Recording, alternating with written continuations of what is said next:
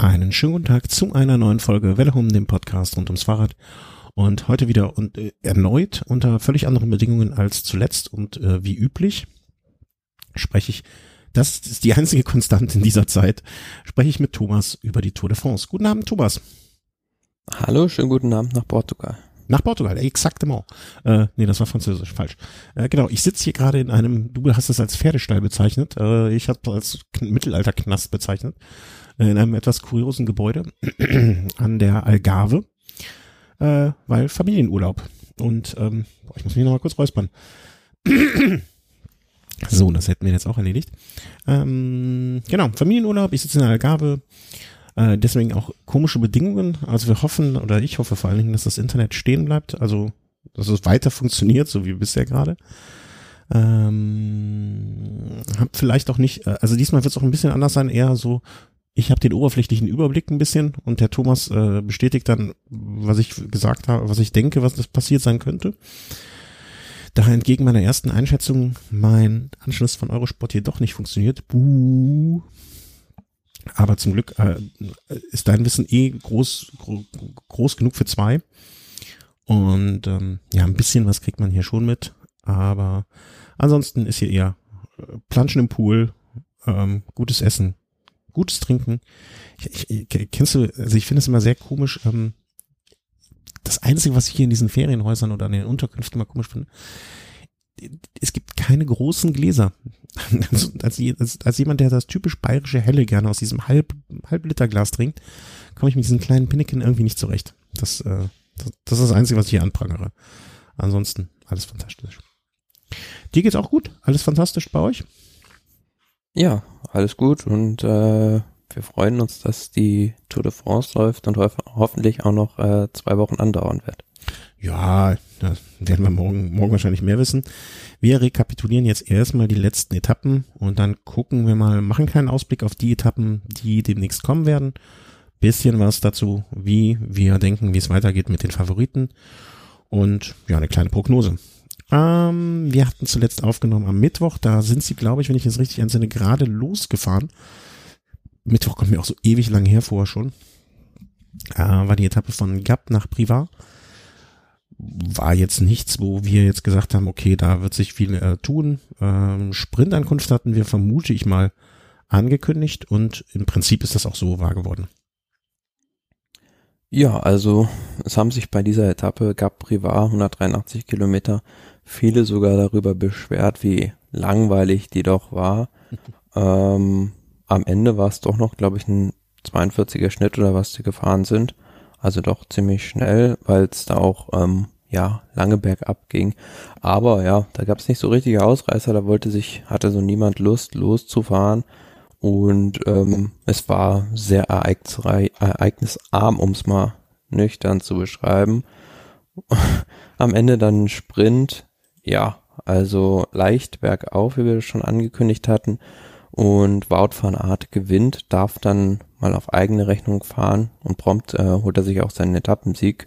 Mhm. Aber bei dem Sprint hatte ich so ein bisschen das Gefühl, die ja, rein Flachlandsprinter wie Sam Bennett beispielsweise, die haben ein bisschen lange, äh, zu lange zugewartet ähm, und dachten vielleicht, dass es dann doch steiler ist und sind somit zu spät losgefahren. Mhm. Ich, wenn ich mich nicht erinnere, hast du mich abends gefragt, und hast du bisher schon was gesehen? Äh, und ich gesagt, nee, noch nicht. Und dann hast du gesagt, hast auch nichts verpasst. Und ich glaube, das beschreibt die Etappe ganz gut. Ich habe es mir dann auch gespart, äh, die Zeit dann noch zu, rein zu investieren, es nochmal nachzugucken. Ähm, ja, ich ja. glaube, ich bin dann auch irgendwie nach der Etappe bin ich dann, glaube ich, selber noch gefahren. Dann hatte ich das eigentlich schon abgehakt, so, also nichts passiert. Dann komme ich nach Hause, gucke aus, aus Klassement nochmal und denke mir, was ist das denn? Wieso ist denn da jetzt Yates vorne? Und dann äh, wurde das ja kurz hinterher bekannt, dass Alaphilippe eine Zeitstrafe bekommen hat. Genau, er hat, ähm, was war das denn nochmal? Äh, er hat einen Bidon angenommen, genau. 17 Kilometer vom Ziel und man darf ja bis maximal 20, 20. Kilometer vom Ziel verpflegen, es sei denn, äh, es ist besonders irgendwie Hitze oder sonst irgendwie was, dass das ausgeweitet wird. Ja. Also ich glaube, wie viele Sekunden hat er da? 20 Sekunden oder 25? 20 Sekunden 20 Zeitstrafe. Ja aufgebrummt und ist dann einfach mal von Platz 1 auf Platz 16. Unschön, so das gelbe Trikot zu bekommen. noch unschöner wahrscheinlich ist zu verlieren. Ähm, ja, mein. Ja, und Ironie der Geschichte war ja, dass es dieser Betreuer von der König Quickstep, der da stand, äh, das war auch noch sein Cousin, Frank Alaphilippe und sein Trainer. Also da der eigene Cousin das gelbe Trikot gekostet. Meiner Meinung nach aber ja ein Fehler dieses äh, Staff-Mitglieds, der sich da einfach, äh, wahrscheinlich hat er nicht auf die Kilometrierung geachtet und hat sich dann einfach 17 Kilometer vom Ziel hingestellt und hat sich nichts bei gedacht. Hm. Nee, nee, ich hoffe mal für ihn, dass er sich nichts dabei gedacht hat. Aber für mich auch immer wie, ähm, auch so, so ein Ding, im, im Radsport gibt's halt immer noch so viel Dilettantismus. Also auch bei solch, bei solchen Teams, die ja wirklich da jetzt äh, um Toursieg mitfahren, ja, zumindestens an dem Tag oder, ja, aber oder in Games Kursen. Ist ja nicht nur, es gibt's ja auch in anderen Sportarten. Also gestern beispielsweise am Sonntag gab's ein Formel 1 Rennen, da ist einer verbotenerweise in die Box gefahren, wo er nicht reinfahren durfte und hat dadurch das Rennen verloren. Also das ist okay. nicht nur im Radsport so, dass da teilweise dilettantisch gehandelt wird. Ja, ich, vielleicht nimmt man das bei, nicht, nicht Radsport, äh, bei anderen ähm, Randsportarten, wollte ich sagen, bei anderen Sportarten nicht so wahr. Ähm, aber ich denke mir immer wieder, ne, also hier die von dir groß gelobten Helme vom Zeitfahren, ähm, dass sowas passiert, dass so einfache Dinge falsch gemacht werden. Ne, das, das, das wundert mich immer wieder, ähm, wo, wo sich dann, ich glaube, bei einem Team in Neos kommt, passiert sowas wahrscheinlich eher nicht. Ähm, aber ja, mein Gott, passiert. Adam Yates äh, wird sich wahrscheinlich jetzt nicht in den Arsch weggefreut haben, auf diese Art und Weise das gelbe Trikot bekommen zu haben. Aber er hat es nun mal jetzt. Oder hatte es damals, äh, sagen wir so. Am vergangenen Mittwoch äh, nach dieser Etappe. Sprintwertung nach wie vor Sam Bennett, das grüne Trikot, weiße Trikot, ähm, auch nicht weiter überraschend, äh, Pogacar vor Bernal. Ähm, Bergtrikot war Benoit Cosnefroy, ist das Cosnefroy? Cosnefroy. Oui, froid. Ähm, und in der Teamwertung immer noch äh, EU, EF Pro Cycling, also Education First. Ich sage lieber Education First, klingt für mich irgendwie richtiger. Das war die Etappe vom vergangenen Mittwoch. Ja, und am Donnerstag ähm, war es dann so, hatten wir, glaube ich, angekündigt, dass das schon was werden könnte, aber vielleicht auch äh, aus, aus einer Ausreißergruppe war jetzt so ein bisschen unsicher alles. Und im Prinzip, dass es unsicher war, ist auch, äh, ist auch so geblieben irgendwie. Also so richtig, so, so, so nicht Fisch, nicht Fleisch, behaupte ich einfach.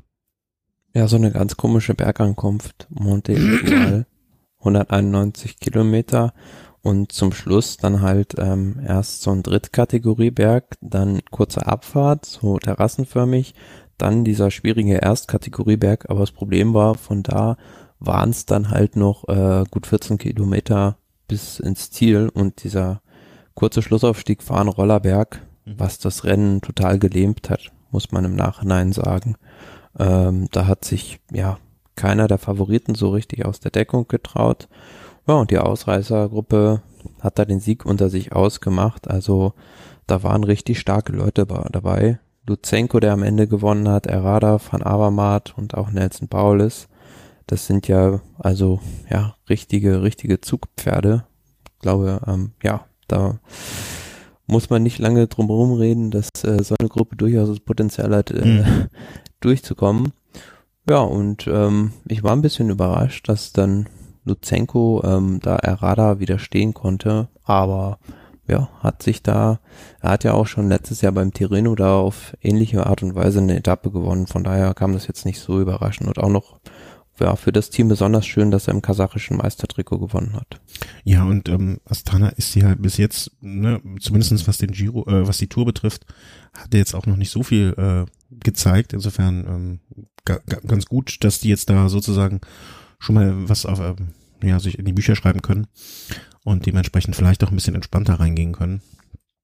Ähm, unter den ja, und bei den Fa Favoriten wollte ich noch sagen, also ja, da wollte ich nämlich gerade da hin. Da war es ja so in diesem äh, schwierigeren Erstkategorieberg, dass da äh, Ineos sich vors Feld gespannt hat, aber meiner Meinung nach haben sich die anderen da total an der Nase rumführen lassen weil als die gefahren sind, sind eher Leute zurückgekommen, als aus der Gruppe rausgefallen. Mhm. Das war eher ein Scheintempo, das die angeschlagen haben, damit keiner Bernal angreift. Okay.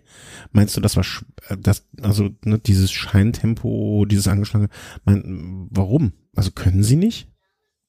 Weil wahrscheinlich Bernal sich noch nicht so gut gefühlt hat. Und man hat ja auch an dem, an der Bergankunft an der ersten schon gesehen, dass er da nicht, noch nicht ganz auf der Höhe mit ähm, Primus Roglic beispielsweise war. Mhm. Und an dem Tag wollte man wahrscheinlich ähm, ja den Anschein erwecken, dass man ähm, versucht, vielleicht Tempo zu machen, ähm, um somit einfach äh, Kilometer runterzuspulen und die Chancen für auf, einen, auf eine Attacke der Konkurrenz zu verringern. Und ja, für einen Bernal, dem ist es halt auch lieber, wenn sein eigenes Team den Rhythmus bestimmt und ja, ein bisschen langsamer fährt. Mhm.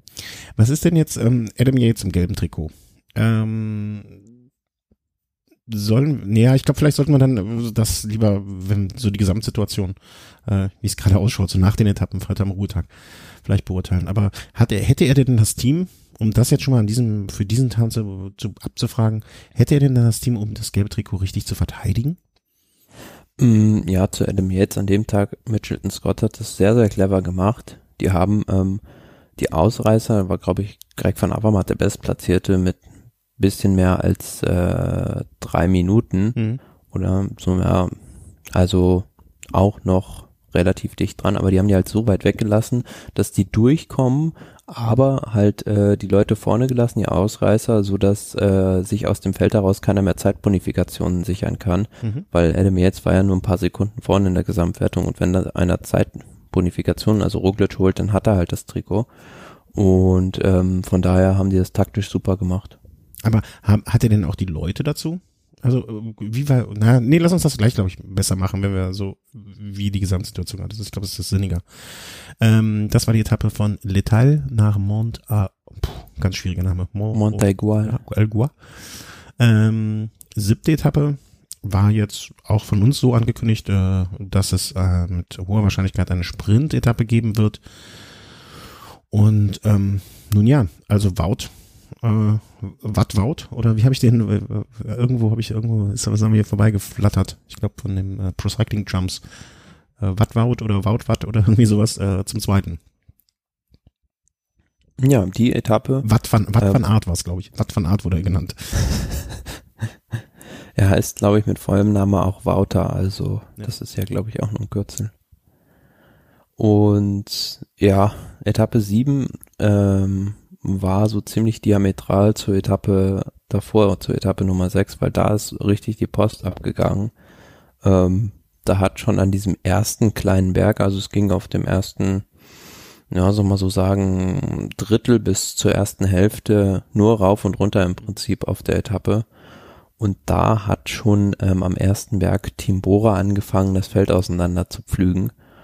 Die haben sich da vorne vorgespannt, unter anderem mit Max Schachmann, Lennart Kemner und ähm, haben da erstmal die ganzen Sprinter abgehängt, die Konkurrenten, wie in Sam Bennett beispielsweise oder auch einen äh, Caleb Ewan, die ums grüne Trikot mit Peter Sagan kämpfen und ähm, haben somit schon mal das Feld arg klein gemacht. Die ka- kamen dann auch im Verlaufe der Etappe nicht mehr zurück. Und da muss man aber sagen, kam dieser erste Zwischensprint und da ging es eigentlich schon los, dass diese Bohrer-Taktik so ein bisschen ja fehlgeschlagen ist, weil Peter Sagan da äh, hinter Matteo Trentin den kürzeren gezogen hat. Ja, und dann im Finale drin, ähm, wie wir es schon so ein bisschen angekündigt hatten, auch äh, bestand die Gefahr von Windkanten und so kam es dann auch. Ineos hat da nochmal eins drüber gebuttert über die Bohrer-Aktion und haben dann da das Feld auseinandergefahren und da sind dann auch, ja, einige Leute und auch von den Favoriten einige, wie zum Beispiel Mikkel Landa oder auch Tadej Pogacar an dem Tag, ähm, haben 1,21 auf die anderen Favoriten verloren. Und ja, am Ende dann Sprint aus dieser kleinen Gruppe, da gab es keinen richtigen Sprintzug mehr. Und auch da muss man sagen, ähm, teils beides Bora Pechs sozusagen, also deren Taktik ist da nicht richtig, hat sich nicht richtig, hat ja keine richtigen Früchte getragen. Peter Sagan ist im Sprint die Kette runtergesprungen Mhm. und so kam er Ja. schlussendlich nur als ähm, 13. ins Ziel und der vielleicht äh, erhoffte Rundumschlag im grünen Trikot blieb aus. Er hatte dann nach der Etappe zwar das grüne Trikot von Sam Bennett übernommen, aber nur neun Punkte Vorsprung. Mhm. Ja, also viel, äh, viel gesät, wenig geerntet. Entschuldigung, dieser Krach, das ist hier ganz komische, äh, diesem Zimmer geschuldet. Ähm, aber da gibt's doch ein schönes Sprichwort. Wer Wind sät, wird Sturm ernten. Ja, aber das ist ja, glaube ich, eher das Gegenteilige, ne? Also ich glaube, er hat, er hat da irgendwie, äh, keine Ahnung, äh, weiß nicht, was das richtige Sprichwort dafür ist. Äh, außer Spes nichts gewesen. Keine, jetzt kaum hart. Return of Investment. Ja, also das wäre jetzt auch grundsätzlich ein bisschen zu hart, ne? weil Sagan ja schon das grüne Trikot übernommen hat, aber einfach ein bisschen weniger ähm, an Vorsprung rausfahren konnte. Und die Frage ist dann an auch, ne, die, die werden ja an dem äh, am, am vierten, das war dann der Freitag, ne? Richtig? Äh, ja. Ja, genau. Da wird die Buchermannschaft ja abends in die, in die Kissen gefallen sein.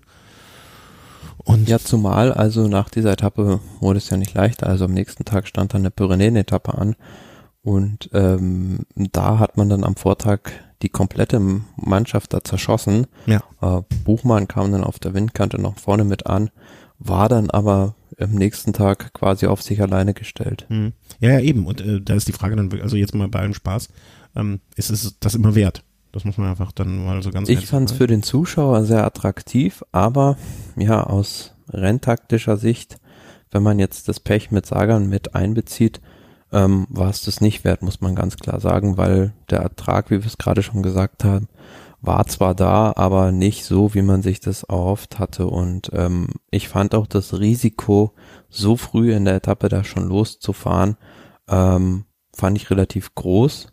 Mhm. Ähm, weil das hätte auch nach hinten losgehen können, wenn da nicht zwischendrin beispielsweise BNB Vita Konzept von Kokar noch mit eingestiegen wäre in die Aktion. Und letzten Endes muss man ja sagen, den Schaden im Gesamtklassement hat nicht Bora angerichtet, sondern Ineos im mhm. Finale, die darüber gefahren sind. Andererseits, jetzt spiele ich wieder auch die, Gegen, die, die Gegenkarte aus. Bora war den ganzen Tag in der Glotze es wurde viel über sie gesprochen nach der Etappe, es wurde währenddessen, währenddessen viel gesprochen. Wir sprechen jetzt hinterher auch nochmal darüber alles.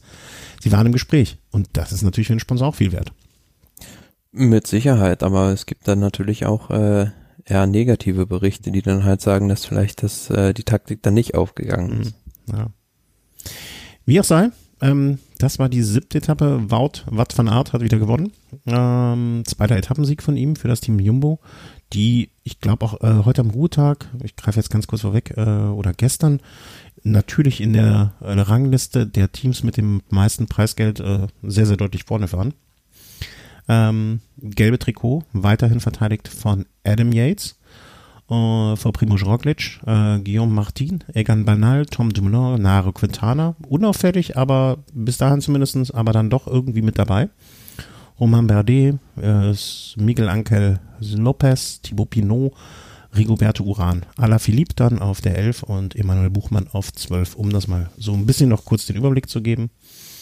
Grüne Trikot, wie wir sagten, Peter Sager, neun Punkte vor Sam Bennett, Wout van Aert, mittlerweile auf dem dritten Platz. Äh, weißes Trikot, Egan Bernal.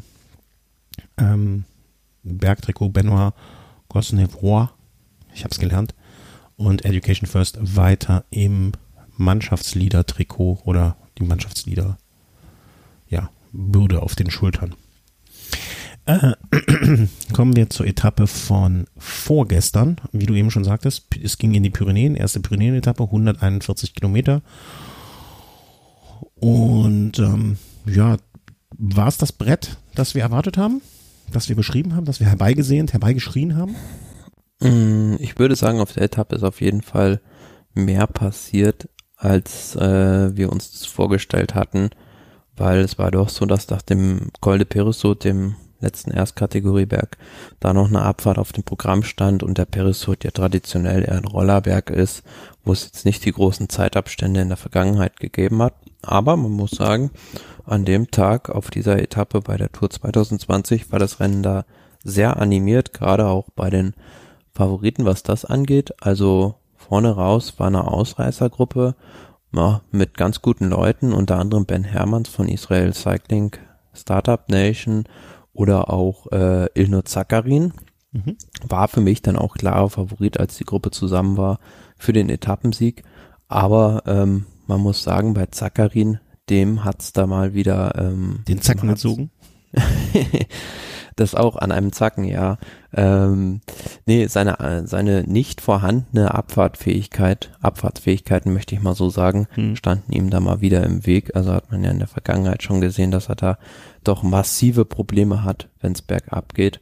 Ähm, er kam über den Porte Balais noch ähm, zusammen mit Nance Peters rüber, aber dann hat er in der Abfahrt den Anschluss verloren und konnte das am Col de Peressourde nicht mehr aufholen, so dass sich dann dieser Nance Peters vom Team AG de Sella Mondial ähm, absetzen konnte und ja, das bis ins Ziel gerettet hat, ist vielleicht für viele ein unbekannter Fahrer, aber der hat im letzten Jahr schon ähm, beim Giro eine Bergankunft in Antolz gewonnen. Mhm. Äh, kurzes Intermezzo. Mhm, kommen jetzt gerade aufgrund dieser Abfahrtsproblematik da wieder zu. Ich habe mal irgendwann, ich schätze, es ist 15 bis 20 Jahre her, einen, einen relativ langen Artikel gelesen von einem sogenannten Shooting Dog ähm, von damals äh, Shaquille O'Neal. Erinnerst dich, ne? Shaquille O'Neal, ähm, weiß nicht, äh, Orlando Magic, äh, Dream Team war er nicht dabei, aber später.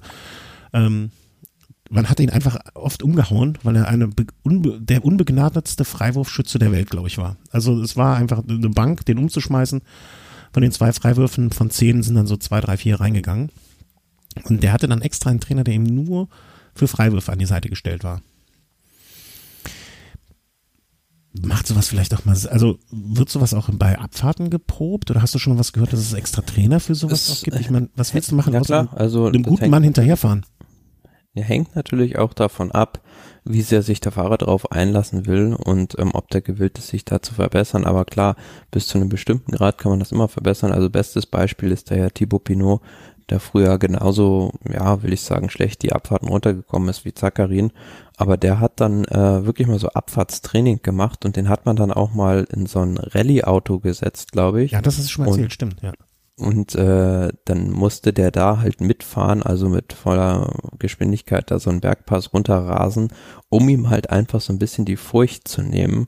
Und es hat dann ja auch scheinbar viel geholfen, weil Thibaut Pinot kommt ja mittlerweile ganz gut die Abfahrten runter. Also von daher ist das natürlich bis zu einem bestimmten Grade auch trainierbar, aber zum anderen hat das natürlich auch so ein bisschen was bei Zakarin auch ein bisschen mit der Körperkonstitution Mhm. zu tun. Und generell, wenn du halt großer Fahrer bist, hast du ja schon mal einen ziemlichen Nachteil in Abfahrten, weil halt dein Schwerpunkt einfach viel höher ist und du somit automatisch dann nicht ganz so schnell runterkommst. Mhm.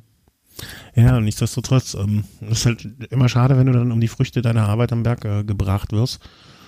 Aber bei ihm darf man ja auch nicht vergessen, er hatte ja mal 2016 beim Giro immer Abfahrt von Calle del Agnello diesen Sturz bei 100 kmh, also da ist natürlich auch verständlich, dass sich dann vielleicht jemand auch nicht mehr so traut, irgendwie schnell Abfahrten runterzufahren. Hm, Ja, aber ich denke mir, vielleicht auch ist das gerade so der Ansatzpunkt für den Psychologen, ne? Ähm, äh, wenn einer von Natur ist und immer schon Angst hatte, das zu machen, ist es vielleicht schwerer, das rauszukriegen, als wenn es einen direkten Auslöser gibt, über den man nachdenken kann oder vielleicht auch nicht mehr nachdenken kann oder sollte. Ähm, Ich kenne da einen Fußballtrainer, der war auch mal in Köln, der ist mit seinen Spielern immer mit äh, nackten Füßen über glühende Kohlen gelaufen und sowas. das hätte sage ich, weil ich ein absolut reines Gewissen habe. Ja. Ja. Ähm, zu einer Geschichte mit Fußballtrainern in Köln muss ich auch was erzählen. Ja. Ähm, Fuß, ich möchte nur die Stichworte meine Frau, Fußballtrainer, Köln, Park. Das sind die Stichworte. Ähm, und noch Lodder. Ähm, so, äh, wir schweifen ab. Wir waren bei der äh, Etappe Nummer 8. Ja, also es war Ausreißer, haben äh, vorne das unter sich ausgemacht. Äh, gewonnen hat äh, Nance Peter, Peters. Nance Peters? ja, aber da Roger vielleicht noch eine ganz kuriose Geschichte dazu. Also Nance Peters ist ja eher auch so ein bisschen ungewöhnlicher Name, so, also ähm, wenn man kann es ja bei Wikipedia auch nachlesen, äh, dass er seinen ungewöhnlichen Vornamen erhielt er ähm, von einer populären Fernsehserie aus den 70ern, Nance de Berger, Nance der Hirte. Aha. War und wegen und 1900? zusätzlich hat er auch noch den Spitznamen bekommen wegen seiner ausgebra äh, ausgeprägten Augenbrauen Le Pinguin. Den Pinguin habe ich auch vorgestern die Woche gesehen. Aber wenn man es weiß, naja, also ja, mein Gott, Pinguin hätte ich jetzt nicht als erstes vermutet, aber ähm, der, der Schäfer mit, der Schäfer der Pinguine, mir das. Äh, Mitchelton, Quatsch, Mitchelton Scott, Hergé Dessert, ähm, Etappensieger von, äh, ja, also äh, aus der Ausreißergruppe. Hinten hatte sich dann, gab es dann quasi nach diesen ersten fünf ähm, so, so ein zweites Rennen sozusagen. Es war eine Gruppe mit Ben Hermans und ähm, Quentin Pacher, die also aus diesen ersten Ausreißern ähm, so tröpfchenweise dann mit reinkamen. Und ganz hinten war es dann, ich sag mal, Pogacar der erste der richtigen, wichtigen, der reingekommen ist. Ja, das Rennen hinten wurde erst so richtig schnell gemacht durch die Mannschaft Jumbo Visma, die schon am Porte Balais, also dem Org-Kategorie-Berg, ziemlich starkes Tempo gefahren haben. Und ähm, ja, für mich die Taktik so ein bisschen ja nicht ganz nachvollziehbar, weil die haben dann am Anfang des Peresurts komplett die Mannschaft aufgeraucht und dann auch da Tom de Moulin ins Feuer geworfen. Der wurde da auch schon verheizt, sage ich jetzt mal. Und dann war irgendwann Roglic alleine. Ja, und dann sah sich dann natürlich den ganzen Heckenschützen ausgesetzt. Also Pogacar ist da zweimal losgefahren und ähm, ja, ist dann auch weggekommen mit einer starken Attacke, hat einiges seiner Zeit wieder reingeholt und auch die anderen Konkurrenten da war man erstaunt, dass dann äh, Roglic dann doch nur auf dem Niveau der anderen fährt. Also Quintana hat es ein paar Mal probiert und auch Guillaume Martin hat mal attackiert, aber die waren alle einigermaßen auf einem Niveau, so dass die sich da ähm, neutralisiert haben. Der einzige, der halt richtig Zeit rausgeholt hat, das war an dem Tag äh, Tadej Pogacar. Zwei Thesen. These Nummer eins, wie clever war es, Dumoulin an dem Tag zu verheizen, wenn Roglic auf einmal nur noch auf dem Niveau der anderen fährt? ist, tritt jetzt doch vielleicht ein, was wir ganz am Anfang schon mal gesagt haben oder ähm, so als Szenario uns ausgedacht haben. Roglic ganz am Anfang gut, mal gucken, hinten raus wird schwieriger vielleicht. Zum Glück haben sie dann noch Moulin. Das Glück haben sie jetzt, äh, so die Akte haben sie jetzt sozusagen weggelegt, weil sie Dumoulin da an dem Tag ja doch, doch ziemlich verheizt haben. Und vielleicht tritt jetzt ein, dass Roglic nur noch, ich möchte jetzt auch noch mal andere Namen da nennen, äh, auf einem mit Rigoberto Uran, Richard Port, Bauke Mollema und äh, wer war es? Landa ist. Hm. Ja, schwierig. Also Tom Dumoulin soll wohl auch selbst von sich gesagt haben, dass er sich nicht so gut fühlt und deshalb dann äh, lieber den Helfer macht an dem Tage. Aber man hätte es halt auch anders das Pferd aufzäunen können. Also man hätte halt viel später anfangen können, Tempo zu fahren, nicht da schon Mitte des Porteball ist. Und dann hätte man halt oben am Peresot vielleicht noch ein, zwei Teamkollegen für Roglic gehabt und vielleicht auch noch Tom Dumoulin, so dass man zumindest an dem Tage sich da nicht äh, völlig schutzlos der Konkurrenz ausgeliefert sieht. Ja, ja. Also interessante, interessantes Szenario. Also äh, vor allen Dingen auch, wie sich Roglic da entwickelt oder entwickeln wird, vor allen Dingen auch in den nächsten Tagen und ob Dumoulin jetzt wirklich weg vom Fenster ist im Sinne von, okay, ich fühle mich nicht gut, werde deswegen setze mich selber als Helfer oder bringe mich selber als Helfer ins Spiel, was ja dann völlig in Ordnung beziehungsweise sogar alle Ehrenwerte wäre, ähm, das vor, frühzeitig zu sagen. Und auf ähm, der anderen Seite, äh, einer, der an dem Tag so ein bisschen Probleme hatte, fand ich, war Egan Bernal. Der hat zwischendurch immer mal wieder abreißen lassen müssen. Und ähm, ja, da war es dann halt so, Roglic hat im Prinzip immer nur die Attacken gekontert und hat dann gelutscht. Also da habe ich nicht verstanden, als dann Bernal weg war, warum man dann nicht mal mit durch die Führung fährt, um dem an dem Tag schon mal Zeit abzunehmen. Mhm. So kommen sie halt beide gemeinsam im Ziel an. Mhm. Ja, aber auch ähm, ja im Prinzip hätte ja jeder von denen vorne sagen müssen, okay, Bernal hat Schwierigkeiten, weil im Prinzip ist ist ja Bernal neben Roglic jetzt der Mann, wo man zumindestens eigentlich davon ausgeht, der zu schlagen ist. Da sollte ja jeder eigentlich das Interesse haben, den abzuhängen. Klar, also ich sehe es nach wie vor so, dass Bernal genau in der dritten Woche bei seiner Topform ist und jetzt am Anfang in der ersten Woche der Tour da vielleicht noch gewisse Schwächen hat, was so Tempoverschärfungen beispielsweise angeht und da doch angreifbar gewesen wäre und so, ja, kann es sein, dass dann äh, Team Jumbo Wismar hinten raus in der dritten Woche die Rechnung dafür be präsentiert mhm. bekommt. Ja. Aber also ähm, generell muss man ja sagen, das Niveau ähm, hat sich gezeigt, hinterher auf dieser Etappe war extrem hoch. Also die haben da halt den äh, Bergaufrekord am Peresot gebrochen von 2003 und ähm, die sind alle auf einem unheimlich hohen Niveau in diesem Jahr. Und was ja auch noch, ähm, wobei man dann sagen muss, okay, das war jetzt vielleicht dann auch, ne, ich finde ja solche Vergleiche immer, wie lang war damals die Etappe? Ich glaube, die siebte Etappe, also die, die Etappe am Tag vorher in den Man muss auch noch sagen, dass an dem Tag, also jetzt 2020, äh, komplett im Berg Rückenwind war. Mm, okay. Und es war eine 141 Kilometer Etappe nur am vergangenen, äh, also gestern, nee, äh, vorgestern. Ja, am Tag vorher auch nur 168, das war 2003 vielleicht nochmal anders. Ne? Nichtsdestotrotz, ähm, ja, alle auf einem hohen Niveau, aber auch alle auf einem guten, also ich will nicht sagen gleichen Niveau, aber sehr nah beieinander. Was ich auch immer beruhigend finde, dass jetzt nicht Einzelne so weit hervorstechen. Und das sieht man ja auch, wenn man mein Gesamtklassement mal drauf guckt, dass, und die ersten zehn sind innerhalb von einer Minute. Also wie, wie klein die Abstände da im Moment sind. Oder zumindest Genau, ja. nach der Etappe. Ich bin noch bei Etappe 8. Ne?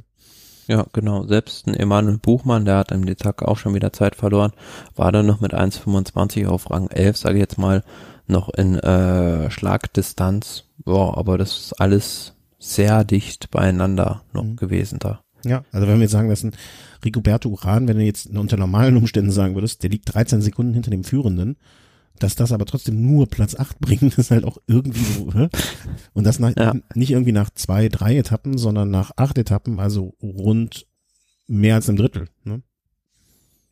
Ja, und ähm, an dem Tag muss man auch sagen, Adam Yates, der da sein gelbes Trikot ver- verteidigt hat, hat es wieder sehr schlau gemacht. Der war zwischendurch schon mal abgehängt, hat sich da aber gar nicht aus der Ruhe bringen lassen, ist dann immer sein Tempo weitergefahren und ja, kam so bei nach jeder Attacke, als sich die anderen wieder angeguckt haben, immer wieder zurück. Mhm. Ja, fährt, fährt klug. Also kann man nicht anders sagen. Ne? Er macht das Beste aus dem, was er da zur Verfügung hat. Das Beste aus seinen sowohl taktischen als auch körperlichen Möglichkeiten und ähm, ja, wer weiß, wo es wer weiß, wo es noch hinführt. Ne? Also bis dahin hat es ja schon mal gereicht, das gelbe Trikot zu verteidigen. Oh. Ja. Und ab, abgesehen vom Sportlichen ähm, gab es natürlich noch eine Sache, die an dem Tag negativ aufgefallen ist.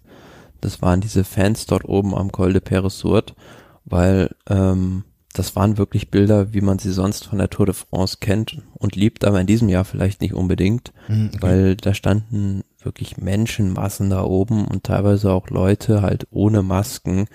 Und ähm, ja, wie gesagt, für mich nicht nachvollziehbar, weil am Porte Balais oben hatte man noch alles abgesperrt von der äh, Gendarmerie und ähm, ja, oben am Peresurt, wo man noch näher am Ziel ist, was man ja auch weiß, dass denn da tendenziell mehr Zuschauer sind, da ähm, ja waren nicht mal Barrieren oder sonst irgendwie was da und da waren auch richtig, richtig viele Leute und da standen dann ja irgendwie immer nur so zwei Leute von so einem privaten Sicherheitsdienst, die da irgendwie auf Tagesjobbasis gearbeitet haben, weiß ich nicht, aber keine Polizei halt und das war schon ein sehr, sehr schlechtes Bild, zumal an dem Tag da noch irgendein Minister hinten bei Christian Prudhomme im Auto mitgefahren ist.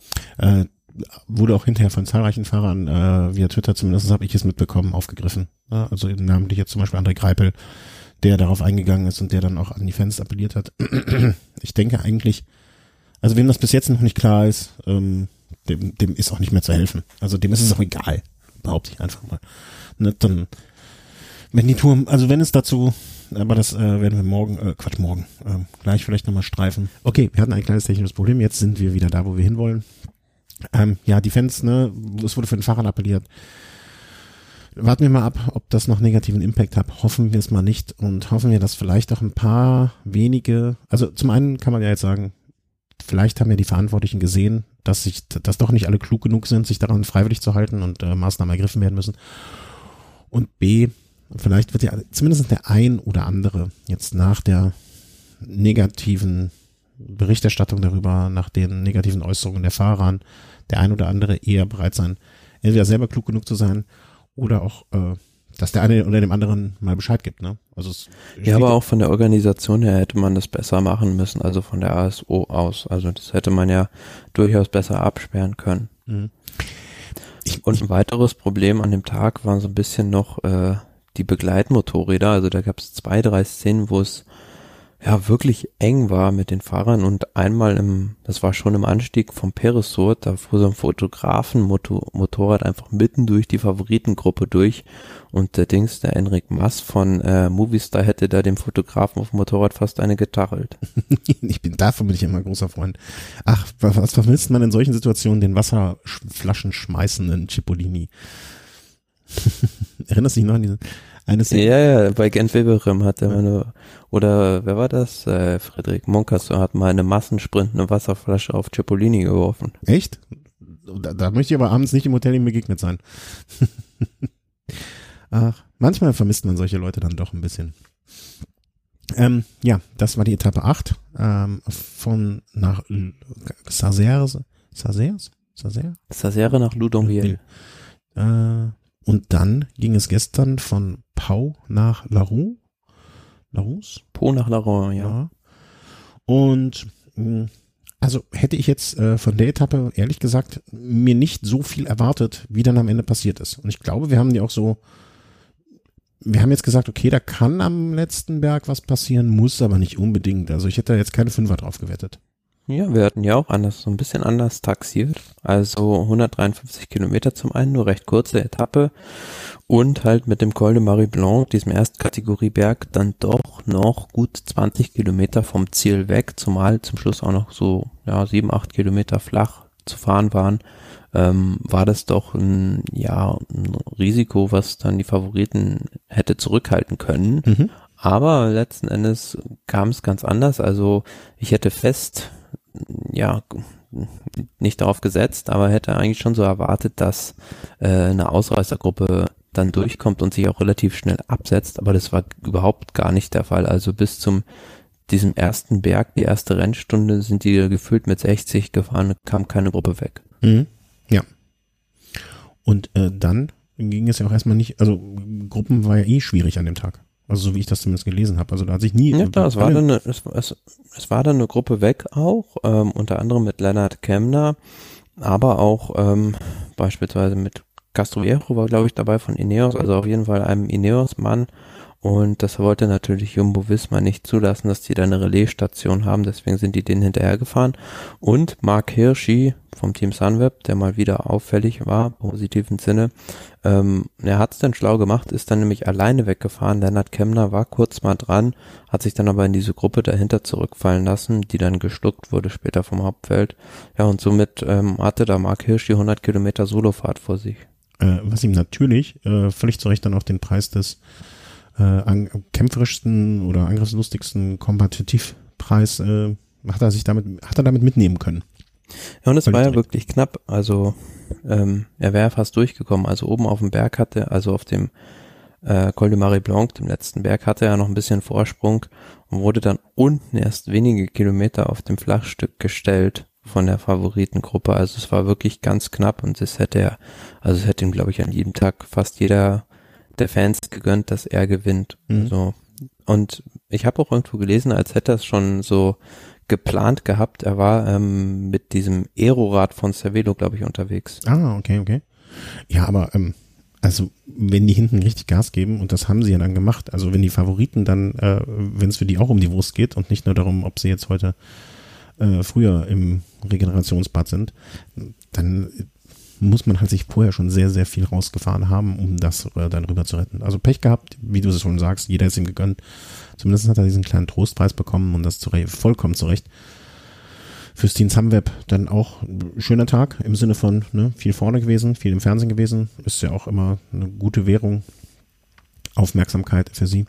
Naja, und hinten war es dann so, dass, äh, also hinten ist so blöd gesagt, ne, aber unter den Favoriten haben sich dann ja manche an dem Tag dann ich will nicht sagen, schon komplett von allem verabschieden müssen, aber für manche wird es jetzt schon doch noch mal deutlich schwieriger, als es bisher war. Also Adam Yates, ich greife nicht zu viel voraus, äh, aber hat das gelbe Trikot nicht verteidigen können. Und anstatt jetzt noch in Führung zu liegen, liegt er jetzt über eine Minute zurück. Und da bin ich jetzt hm, auch nicht mehr so sicher, ob er das dann wieder rausholen wird.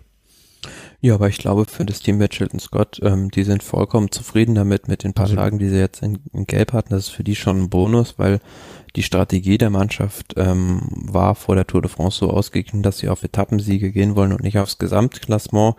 Und dementsprechend glaube ich auch äh, jetzt, dass sich Adam Yates da nicht ähm, krampfhaft irgendwie an diesem achten Gesamtrang mit einer Minute zwei Rückstand festbeißen wird. Also ich glaube, der wird äh, eher nochmal richtig kassieren und dann versuchen in den Alpen da noch ein, zwei Etappen abzuschießen. Und ähm, ja, vom Szenario her war es im Prinzip ähnlich wie am Vortag. Jumbo Wismar hat dann wieder Tempo gefahren, bis dann die erste Attacke kam. Wieder war es Pogacar. Und die, die mitfahren konnten, waren an dem Tag ähm, Egan Bernal, Mikel Landa und ähm, auch ja, Tadej Pogacar und auch noch äh, Richie Port teilweise. Mhm. Ist das, äh, kommt, kommt Bernal jetzt in Schwung? Das habe ich so äh, irgendwo auch so als Kommentar gelesen, so nach dem Motto. Ja, auf jeden äh, Fall. Also er sah, er sah jetzt ähm, am Sonntag schon durchaus besser aus als als am Samstag noch. Da hat man dann auch schon gemerkt, dieser Col de Marie Blanc, der war auf den letzten drei Kilometern unheimlich steil und das liegt ihm einfach mehr.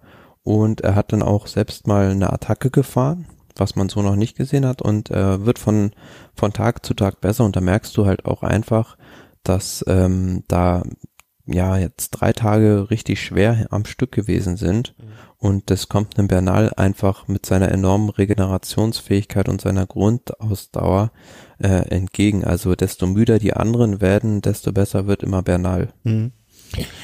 Wie du schon sagst, ne, du hast über seine Trainingsumfänge gespro äh, gesprochen. Ich habe auch jetzt gerade in dem äh, Buch, was ich über den kolumbianischen Radsport lese, ne, ist davon auch schon mal die Rede gewesen. Ähm, sehr, sehr zu empfehlen übrigens. Wenn ich es durch habe, schicke ich es dir. Ähm, wirklich, wirklich, wirklich äh, große Freude. Und viele Sachen versteht man vielleicht auch äh, dann so ein bisschen besser. Und ähm, so manche Fahrer, denen man früher nicht allzu viele Sympathien entgegengebracht hat, ähm, dann sieht man dann auch äh, mit einem anderen Auge vielleicht. Ich blicke da Richtung Naro Quintana. Ähm, wenn man da so ein bisschen was über deren Kindheit und wo sie herkommen und was sie mitgemacht haben, alles, das äh, sind schon teilweise, ich will nicht sagen bewegende äh, Geschichten, aber schon so, dass man ins Grübeln kommt. Ne? Und ähm, greife jetzt die Geschichte. Ja, ich glaube, da steht, also was ich jetzt auch gelesen habe, steht, steht da auch geschrieben, beispielsweise äh, gut beschrieben, wie das mit dem Alter ist. Also Bernal ist zwar jetzt, glaube ich, erst 23, Mhm. aber das physiologische Alter bei ihm ist halt ein ganz anderes, wenn du unter solchen Umständen aufwächst. Also da muss man halt immer das reelle Alter von dem physiologischen unterscheiden. Physiologisch gesehen ist der Mitte, Ende 20. Mhm. Ja, das ist, ähm, Was nicht heißt, dass er jetzt nicht noch irgendwie zehn Jahre auf dem Niveau fahren kann. Ja, und dann werden wir, also dann werden wir noch ganz viel Spaß an dem haben, habe ich so das Gefühl. Aber man muss dann halt auch nicht Angst haben, dass er die nächsten 20 Jahre jetzt, also Angst ist sowieso das falsche Wort, aber nicht glauben, dass er die nächsten 20 Jahre den Radsport beherrschen wird. Ähm, da wird dann halt auch früher irgendwann der Stecker gezogen werden. Was ja bei dem Quintana auch der Fall ist, ne? Wo man auch gesagt hat, okay, der war sehr früh da und hat auch sehr früh Erwartungen vielleicht geweckt. Ne? Also, dass man schon gesagt hat, 2013, 2014, 2015, was da jetzt kommt, ne? wo er und wo man sich dann aber jetzt auch nicht wundern müsste, wenn er mit 30, ne? sagen wir mal, wenn er mit 32, 33, 34 aufhören wird. Was ja, Ja, aber das, Muster passt. dieser Team, Teamwechsel zu Akea Samsic hat ihn sehr gut getan und ähm, ist bei dieser Tour richtig stark. Also ich sehe ihn immer noch unter den vier, fünf Top-Favoriten, die auch da um den um den Gesamtsieg mitkämpfen können. Ja, ich bin, ich bin gespannt. Also würde mich ja freuen und ich, am meisten freut mich ja, dass es spannend ist. Ähm, ich denke mal, Und da auch, ja, sind wir alle. Rigoberto Uran, ne? Also Ja. der, den viele vielleicht auch schon so ein bisschen abgeschrieben haben, aber der fährt eine unglaublich clevere Tour de France. Also der fährt keinen Meter zu viel im Wind und lässt sich da immer von den anderen wieder nach vorne ziehen, auch wenn er immer zwischendurch ein bisschen abgehängt ist. Aber der wird äh, mit seinem Alter und seiner Zähigkeit und seiner Erfahrung, denke ich, hinten raus in der dritten Woche auch eher stärker, als er das da irgendwie abbaut. Also da sollten die anderen auch noch sehen, dass sie ihm Zeit abnehmen. Und dahin bei ihm finde ich ja auch immer noch dieses Team Education First, das anscheinend einen sehr, sehr guten Spirit untereinander hat, äh, wo vielleicht dann auch nichts passiert, nicht so etwas passiert wäre wie 20 Kilometer vorm Ziel äh, noch eine Flasche zu übergeben. Ich glaube, den hätte ähm, Wouters persönlich noch verprügelt. Ähm, und ähm, ja, das, das tut ihm, glaube ich, auch ganz gut. Dieses Team, dieses, also dieses Ganze, was da drumherum gebaut wird. Und ähm, wie- Rigoberto, wie war das nochmal vorher? Ich hatte doch gesagt, Landa, Uran und äh, Port, das sind so meine drei geheim, geheim, geheimen Pferde im Rennen. Ja, die alten Schlachtrösser Ja. erleben da so ein bisschen so eine Renaissance. Da, da, da hast du mich jetzt mit gemeint, oder? Nee, er hat eine Kandidaten da. Ach so, ah, puh, nochmal Glück gehabt. Pff, dachte ja schon, ich wäre als alter, alter Gaulbe bezeichnet worden. Ähm, ja, und wenn ich jetzt ne, gucke, Uran auf 6, äh, Landa 10, Port auf 11, also ganz so schlecht lag ich da gar nicht mal. Und alle mit der Tendenz nach oben und mit Port mit 1,53, keine zwei Minuten weg.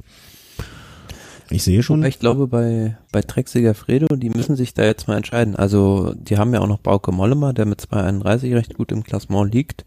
Die müssen sich jetzt mal entscheiden, einen von den beiden aufzuopfern, dann in den Alpen für den anderen. Also, ich glaube da eher dran, weil Bauke Mollema traditionell in der dritten Woche eher schwächer wird als besser, ähm, dass der Richie Port der, der Kandidat für die Gesamtwertung ist und ähm, dem, ja, wenn er da das ganz große Ding landen will, muss halt Drecksäger Fredo da an einem Tag wirklich mal ähm, einen der beiden ähm, ja ins Feuer werfen.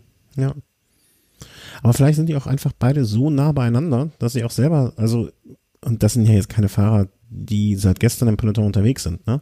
Vielleicht sind die auch beide so, dass sie einfach sagen, ey, wir sind so nah beieinander, wir sind beide so gut, also qualitativ, auf so gleichem Niveau. Lass uns lieber warten, bis wir die falsche Entscheidung treffen, weil ich glaube, die auch beide klug genug sind, zu sagen, ähm, nee, jetzt ist der Punkt erreicht, wo ich sehe, dass der andere besser ist, ich helfe ihm. Weißt du, das sind, glaube ich, vom, vom Charakter oder vom Typ her so uneigennützige Fahrer, die sagen, alles klar, jetzt sind wir noch beide gleich auf, lass es uns probieren.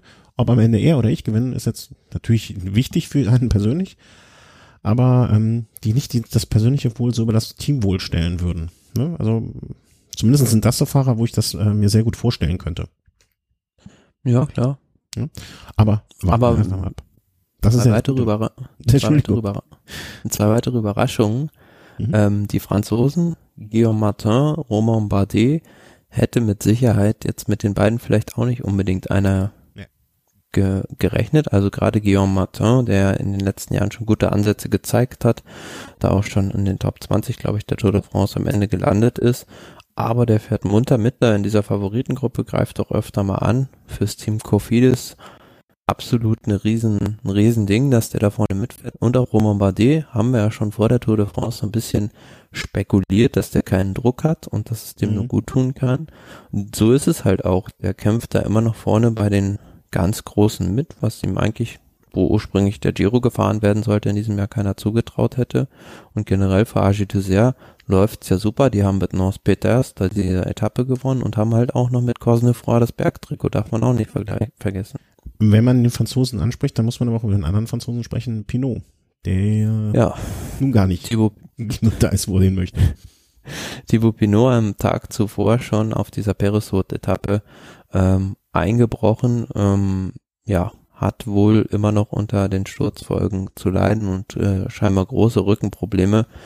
An dem Tag aber, ähm, wo wir jetzt wieder zurückspringen auf die Etappe nach Laurence über Col de Marie Blanc, hat das dann nochmal versucht, mit der Brechstange irgendwie vorne auch in die Fluchtgruppe zu kommen, hat aber nicht geklappt und ja, es ist äh, wirklich dieses Jahr auch wieder ein Drama. Ja, also hat auch noch das Kreuzband entzündet, sagt man. Ähm, muss man einfach vielleicht mal so sagen, das war's. Also, ne, also gibt es ja nicht ja, aber zu reden. Wenn der jetzt, wenn der jetzt wiederkommt, äh, dann komme ich auch nochmal wieder. Ähm, da verstehe ich dann auch die Strategie des Teams nicht so richtig. Also man hatte vor der Tour de France einen Arnaud Demar, der wirklich in der Form seines Lebens war und den hat man jetzt zu Hause gelassen, schickt ihn zum Giro. Wäre mit Sicherheit ein ganz heißer Kandidat aufs grüne Trikot gewesen, hätte man zumindest noch eine Option B jetzt bei der mhm. Tour auf Grün und Etappensiege gehabt, aber ja gut, so hat man ihn zu Hause gelassen. Ja, werden sich, wird jetzt wahrscheinlich auch der ein oder andere ins, ins, äh, in, in, ins Beißholz beißen. Ähm, das war. Ja, und auf hm? der Etappe auch, ja, die deutsche Option für die Gesamtwertung. Emanuel Buchmann hat sich da endgültig zerschlagen, hat an dem Tag vier Minuten und zwölf verloren, damit in der Gesamtwertung außer Rang, Rang und Traktanen gefallen. Und da hat man jetzt auch am Ruhetag bei Bora gesagt, äh, sie möchten dann auf Etappensiege gehen.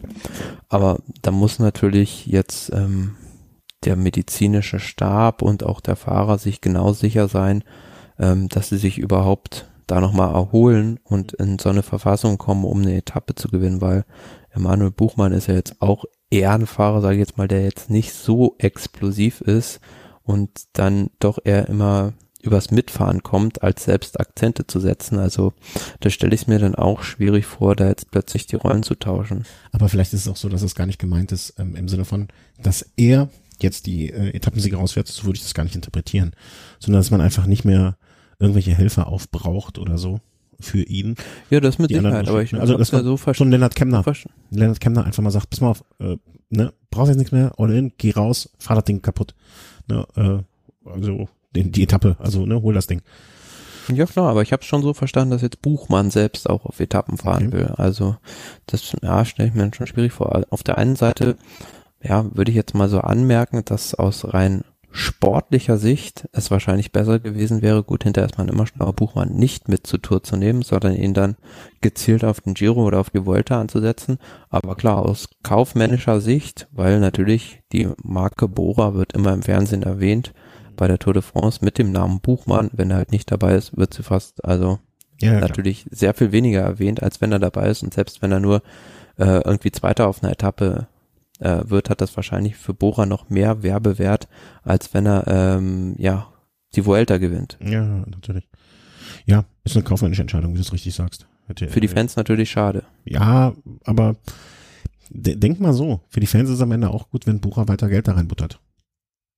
Das ist klar, aber die haben ja sowieso ihr Sportsponsoring bis 2024 verlängert. Ja, oder oder sagen, sagen wir es anders, wenn grundsätzlich, wenn wenn in Deutschland, ne, ARD hatte auch, äh, hatte ich dir glaube ich auch noch geschickt als, als Meldung, ne?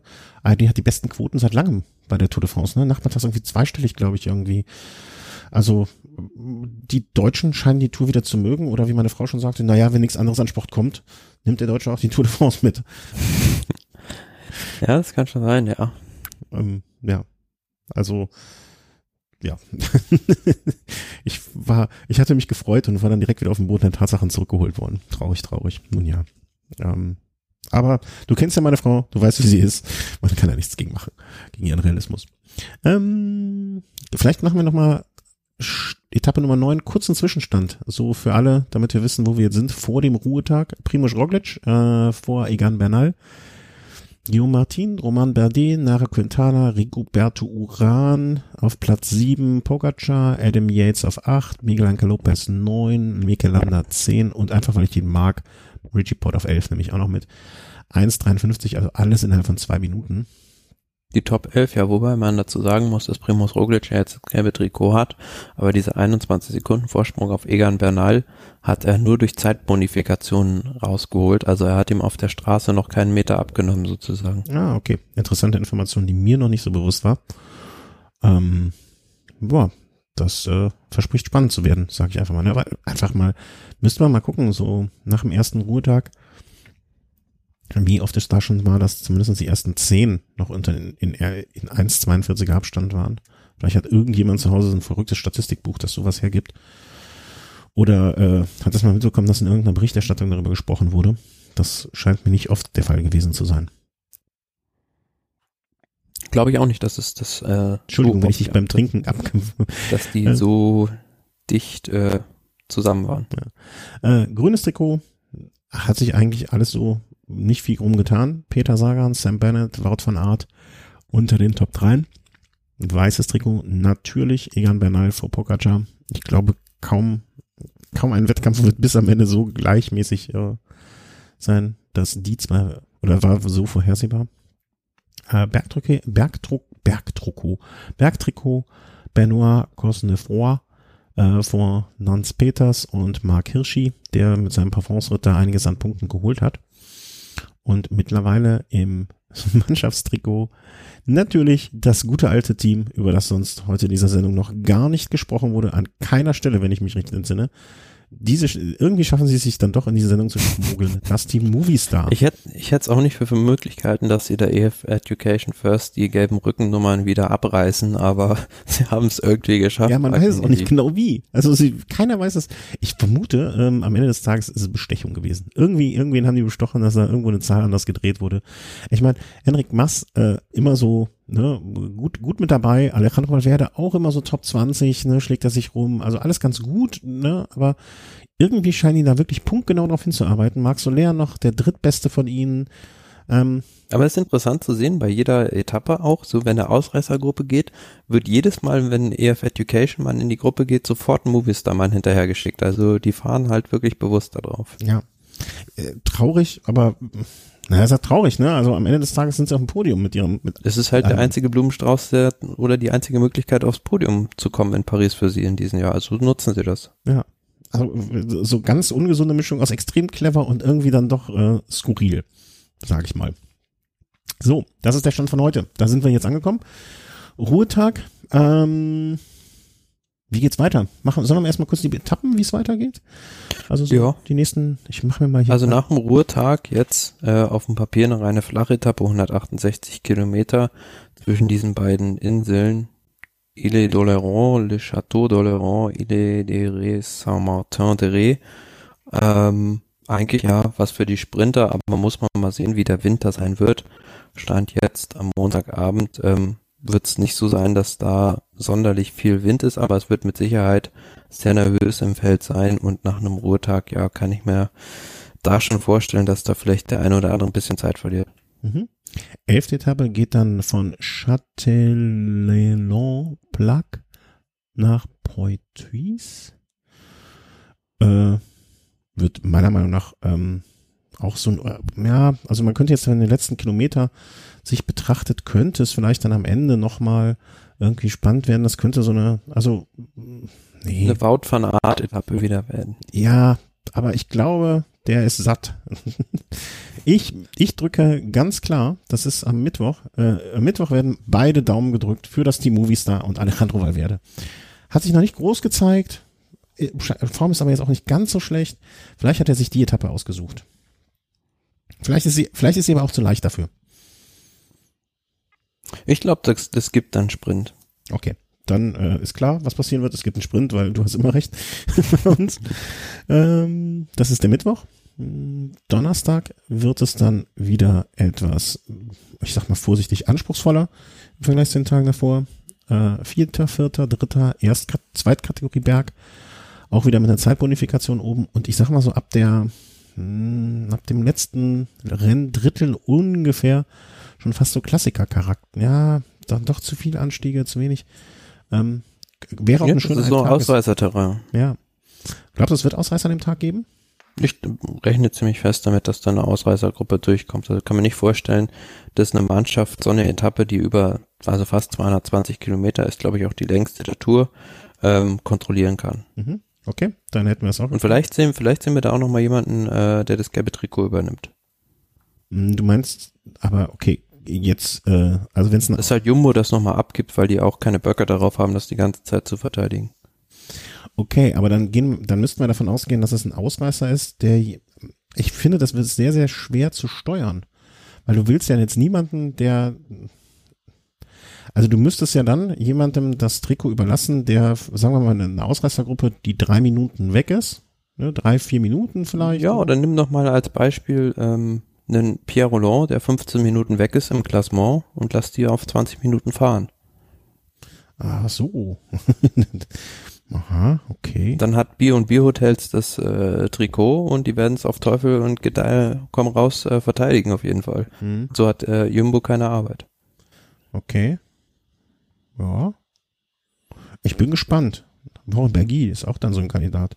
Also du meinst so alle, die um Platz, ich sag mal 20 plus minus, werden an dem Tag interessant.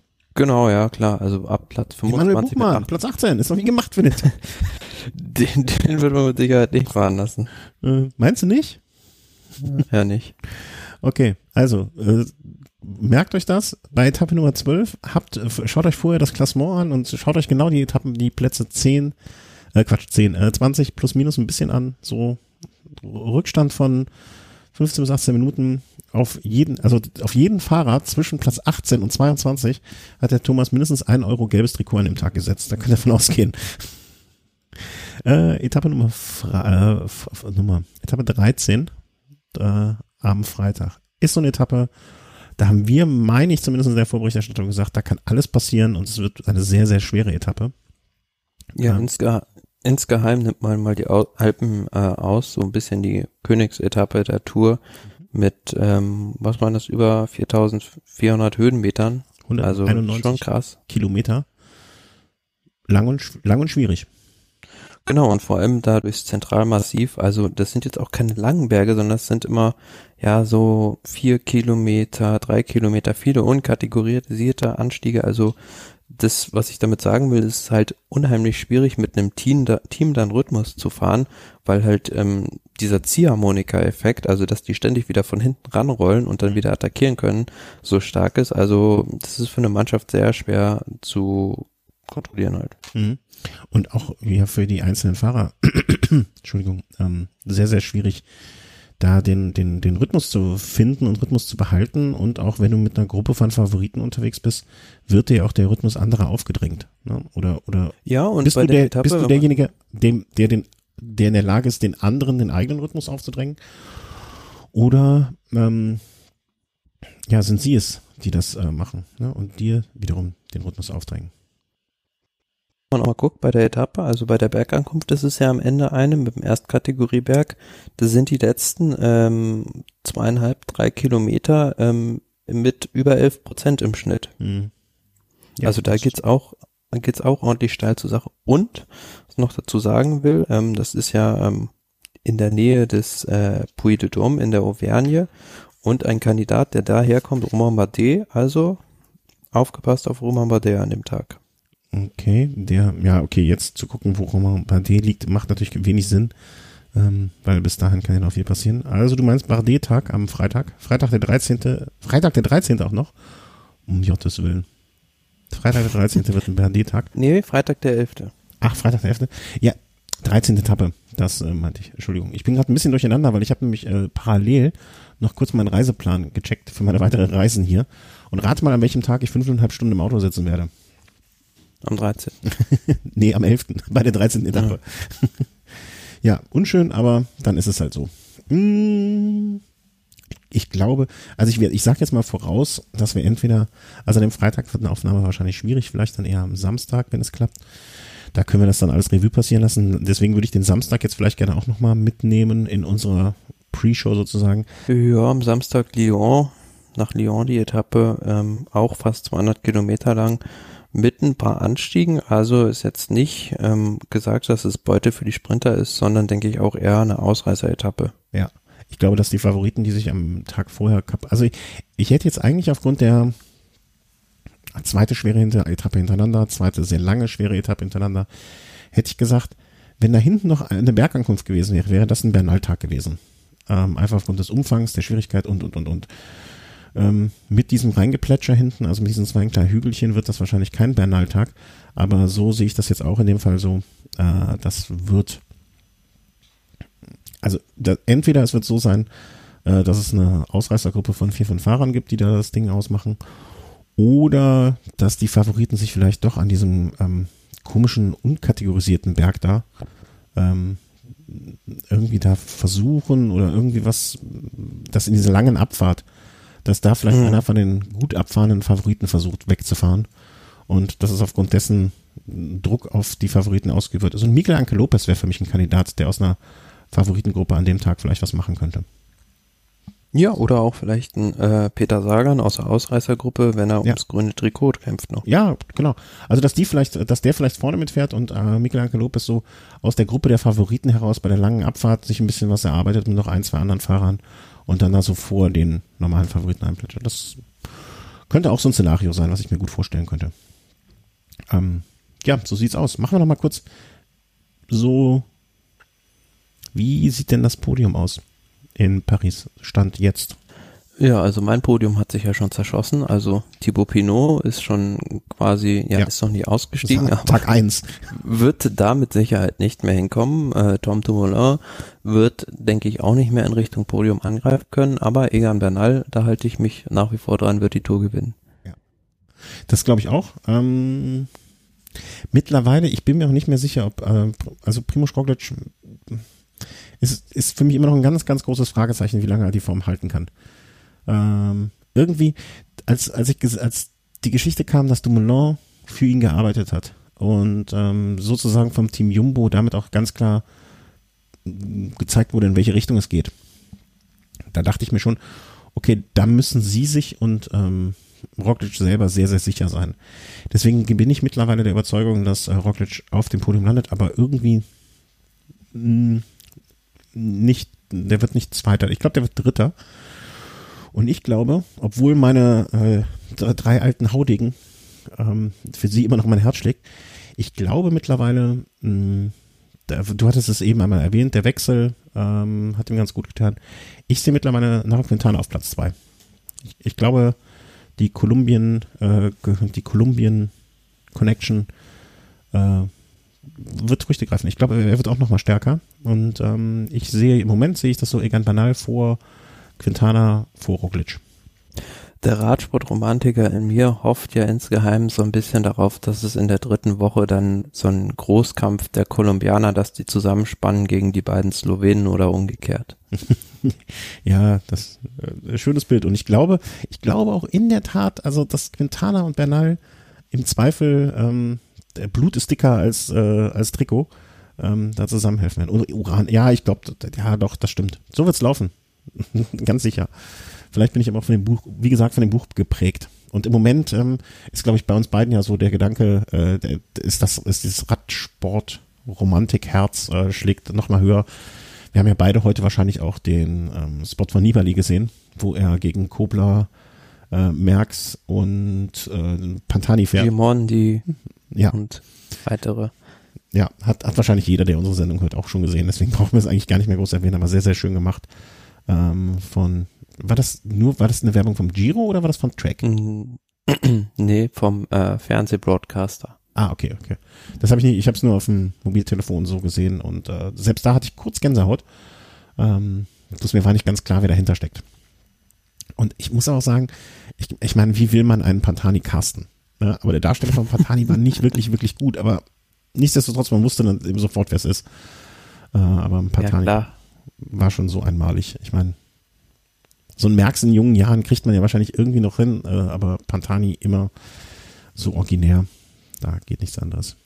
Also, wir haben unsere äh, Top 3 bekannt gegeben sozusagen. Hm, glaube mittlerweile beide, Egan und Bernal wird gewinnen. Was sagst du nur als Dritter, Roglic und dann? Pinot. Pinot. Nee, Pinot wird doch noch Dritter, Quatsch. Nee, der ist runter vom Podium. Also ich ja, habe ja. mich nur auf Bernal jetzt mal festgenagelt, da halte ich dran fest. Und wer wird Zweiter und Dritter? Ja, schwierig. Das hast du nicht also gesagt, ich, ne? also ich würde jetzt mal so Stand jetzt sagen, ähm, ja, äh, kind, äh, Uran wird Dritter und ähm, Pogacar wird Zweiter. Wow. Oder vielleicht, ja, okay. Also ich will mich nicht drauf festnageln, aber vielleicht auch Überraschungskandidat Romain Bardet. Aha. aha. Also, also ich fasse das mal zusammen bei dir. Bernal vor Pogacar oder Bardet und Uran. Genau. Hm, okay. Aber wenn Uran dann erstmal die Brennstäbe zündet, dann ja. kann es nur in Richtung Podium gehen. Den, den müssen sie nur aus dem Abklingbecken rausholen, dann geht's richtig ab. Ähm, aber äh, auch sehr, sehr schön, dass wir mittlerweile von dem, was wir vor noch gut anderthalb Wochen gesagt haben, so weit weg sind mittlerweile fast, also abgesehen von Bernal. Ähm, was ja auch zeigt, also, dass wir entweder überhaupt keine Ahnung haben, was bei mir der Fall ist, aber bei dir jetzt zumindest über die Jahre sich gezeigt hat, dass es nicht der Fall ist, oder einfach, dass es eine sehr spannende, sehr abwechslungsreiche und auch nach hinten hin sehr offene Tour ist, was ja grundsätzlich, glaube ich, für jeden Radsportfan eine schöne Sache ist. Gut, aber es wird nicht nur da gefahren. Das ist ja das Komische. Also wir, wir, sonst während der Tour de France gibt es nichts anderes zu berichten als nur Tour de France. Ja aber klar, also wo wir jetzt gerade schon, gerade schon mal beim Giro d'Italia so ein bisschen waren, äh, Vorbereitungsrennen für den Giro d'Italia, der ja auch schon dann am 2. oder am 3. Oktober losgeht, also jetzt dann schon in drei Wochen im Prinzip, äh, ist der Tirreno Adriatico ein Rennen, was man traditionell eher im Frühjahr vermutet als Vorbereitungsrennen für Mailand Sanremo, findet jetzt im September statt. Also es sind, glaube ich, acht Etappen, also schon recht langes Etappenrennen und da hatte man jetzt am Ruhetag dann doch keine Langeweile als Radsportfan, weil da war heute die erste Etappe. Mhm. Äh, Sprintankunft nach, hm, es, es, scheint mir zumindest, ich habe es nicht sehen können, oder ich habe gar natürlich nichts gesehen, ähm, scheint so ein Rundstreckenkurs am Anfang gewesen zu sein, dreimal. Ähm, was ja auch wahrscheinlich in der derzeitigen Situation in Bezug auf viele Rennen, viel Organisation nötig und deswegen ist so ein Rundstreckending wahrscheinlich einfacher. Dann sehr, sehr flach und ähm, ja, Pascal Ackermann, Team Bora, hat sich gedacht, wenn die Jungs bei der Tour nichts holen, dann muss ich halt ran. Ja, am Ende war es ein Massensprint und ähm, total chaotisch, aber muss man sagen.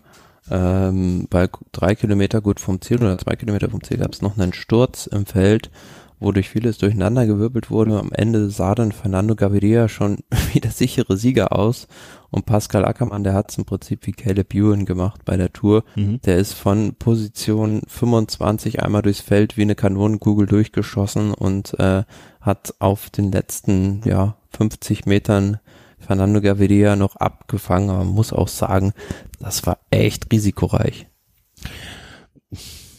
Ja, also wenn nichts passiert und es funktioniert, hat er recht, ne? Aber das, das Risiko ist dann halt immer mit dabei. Ich habe auch irgendwo noch gelesen, dass auch ganz komisch äh, die Zielankunft geplant gewesen ist, also nochmal verengt am Ende irgendwie, also nochmal die, die, die, die, die Streckenführung ganz komisch gewesen wäre. Mhm. Und man sieht ja auch bei äh, Pro Cycling Stats hier auf diesem Zielfoto, also äh, ganz links, der ist Ackermann und der passt da gerade so noch an der Bande entlang an Gaviria. Also mhm. wenn Gaviria da so ein bisschen rechts rüber gefahren wäre, nur hätte er ihm da äh, in die Bande gefahren, aber es wäre auch äh, Gaviria nicht ver zu verdenken gewesen, wenn er darüber gezogen wäre, weil da hätte er gar nicht mehr richtig seine Linie verlassen müssen. Ja, ja. ja aber äh, Glück gehabt und das Glück ist züchtig in dem Fall. Äh, Ackermann mit dem ersten Sieg und hat sich damit auch das Führungstrikot äh, von der Rundfahrt natürlich gesichert. Weiß gar nicht, hatte Ackermann schon mal ein Führungstrikot von der Rundfahrt? Tour de Polen vielleicht mal? Hat er schon das könnte sein, ja, da hat er es glaube ich schon gehabt. Aber ja, so. Ja. Und das, äh, ja, das gelbe Trikot vom Giro hat er auch mal. Das pink, das rosa Trikot. Bitte? Das rosa Trikot? Nee, das grüne. Habe ich das rosa gesagt? Ach so, ja, das Gelbe hast du gesagt. Äh, gibt's ja gar nicht. Komplett im Kreis gedreht. Das gelbe, rosa, grüne Trikot. Nee, das äh, grüne Trikot des Punktbesten beim Giro hat er mal gehabt. Ja klar, da hat er ja die Punktewertung auch gewonnen. Ja. Also, äh, aber ein Liedertrikot von der Gruppen, großen Rundfahrt, ich sag mal größeren bekannten Rundfahrt, ähm, nee, Tirreno Adriatico war jetzt schon ein schöner Erfolg und vor, vor allem für ihn lief es ja bei den Rennen nach dem Restart, jetzt bei der Sibio Tour hat er einen Sieg geholt, okay, aber danach lief es ja nicht mehr so gut, wie man es erwartet hätte und bei der Europameisterschaft und bei der Deutschen Meisterschaft wurde er da jeweils abgekocht und da war mit Sicherheit jetzt auch die Erleichterung sehr groß, dass es jetzt geklappt hat. Mhm. Kommen wir noch zum Punkt äh, Sonstiges.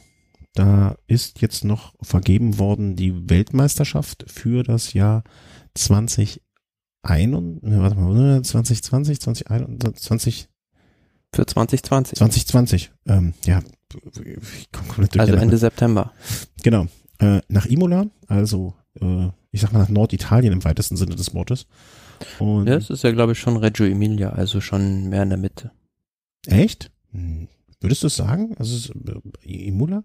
Also ich meine, also das letzte Mal, als ich in Imola war, klingt so, klingt so modern. Wenn ich mich da jetzt nicht ganz geografisch verrenne, aber ich meine schon, das ist eher mehr in der Mitte, oder? Nee, Imola? Ich guck's mal kurz auf der Karte. Ja, ich, ich aber auch. Also ich, ich meine, ich meine mich nur erinnert zu haben, als wir nach, ähm, als ich das letzte Mal in Italien war, war ich überrascht, als ich mit dem Auto, also mit dem Auto, das Imola recht, also äh, direkt bei Bologna. Ja, Mitte, also ich würde schon noch sagen Norditalien, also alles, was nördlich von Florenz, alles, was nördlich ist. alles, was nördlich ja, als Florenz. Hm? Es ist schon eher Mittelitalien fast, ne? Also es ist ja unterhalb von Bologna Richtung äh, Rimini schon fast. Also ja, reinigen wir uns mal so auf Nordmittelitalien. Sagen wir, es gehört noch zum obersten Drittel von Italien vielleicht? ja. Okay. Äh, Wie dem auch sei. Ich, ich habe noch nie einen Hehl daraus gemacht, dass Geografie eine meiner Schwächen ist. Ich hätte es auch ehrlich gesagt, jetzt wo ich es auf der Karte sehe, so in meiner Erinnerung nach hätte ich es noch deutlich nördlicher verortet. Insofern alles gut. Äh, Rennkurs, ähm, ne, dafür ist Imola, glaube ich, bekannt dafür, dass ähm, wie soll man sagen? Also ne, diesen Formel 1 Kurs, ja. Mhm. Ähm, aber man muss dazu sagen, ähm, so wie es jetzt aussieht, sollen nur Start und Ziel halt auf diesem auf dieser Rennstrecke sein. Und ähm, das Gute daran ist halt, dass man sich die Infrastruktur dieses äh, Grand Prix Circuits zunutze machen kann, also die ganzen Boxen, Gassen, wo dann halt auch die Teams dementsprechend ihre Sachen für das Rennen einlagern können beispielsweise. Und ähm, ja, aber der Kurs soll sehr schwer sein, ähm, so wie es jetzt aussieht, 234 Kilometer mit jeweils, also ähm, am Anfang gibt's noch so einen 5,3 Kilometer Anstieg, der einmal gefahren wird und dann auf der Runde jeweils einen 5 Kilometer Anstieg mit 4% im Schnitt. Mhm. Und den fährt man dann, glaube ich, ich habe jetzt so grob überschlagen, glaube ich, 7, 1, 2, 3, 4, 5. Zehnmal, so wie es aussieht, ja? Zehnmal? Ich hab, da, jetzt habe ich mich verzählt, verdammt. äh, 1, 2, 3, 4, 5, 6, 7, 8, 9, 10, 11 Mal zähle ich. Aber ich kann mich auch vertun. Oder ist das da? Kann schon hinkommen, ja. Ja, wurscht, 10 bis 11 Mal fährt man den und ähm, wird eine interessant, also für Klassikerfahrer vielleicht schon zu schwer. Ich würde sagen, das ist eher was für Bergfahrer, hm? also. Ja, aber, aber dieses immer rauf, für einen Berg, ich finde für einen richtigen, richtigen Bergfahrer, wie jetzt, nennen wir es einen Quintana oder Bernal, das sind für mich so, so Bergfahrer. Sind diese fünf Kilometer dann doch, fünf Kilometer, vier Prozent? Nee, ich glaube, ich glaube, da werden ähnliche Leute vorne sein wie bei der WM in Innsbruck. Also da haben wir es ja auch gesehen, die Kolumbianer wie Quintana beispielsweise, die mögen es nicht gar nicht genau. mal so gerne, wenn es dann ständig rauf und runter geht, so ein bisschen Klassiker-Charakter hat. Aber so Klassiker-Bergfahrer wie ein Valverde halt, wie ein Bardet, wie ein Michael mhm. Woods oder auch wie ein Vincenzo Nibali. Mhm, genau. Also ich habe auch an Nibali als erstes gedacht, den haben, dem haben sie das auch ein bisschen so auf den Leib geschmiert.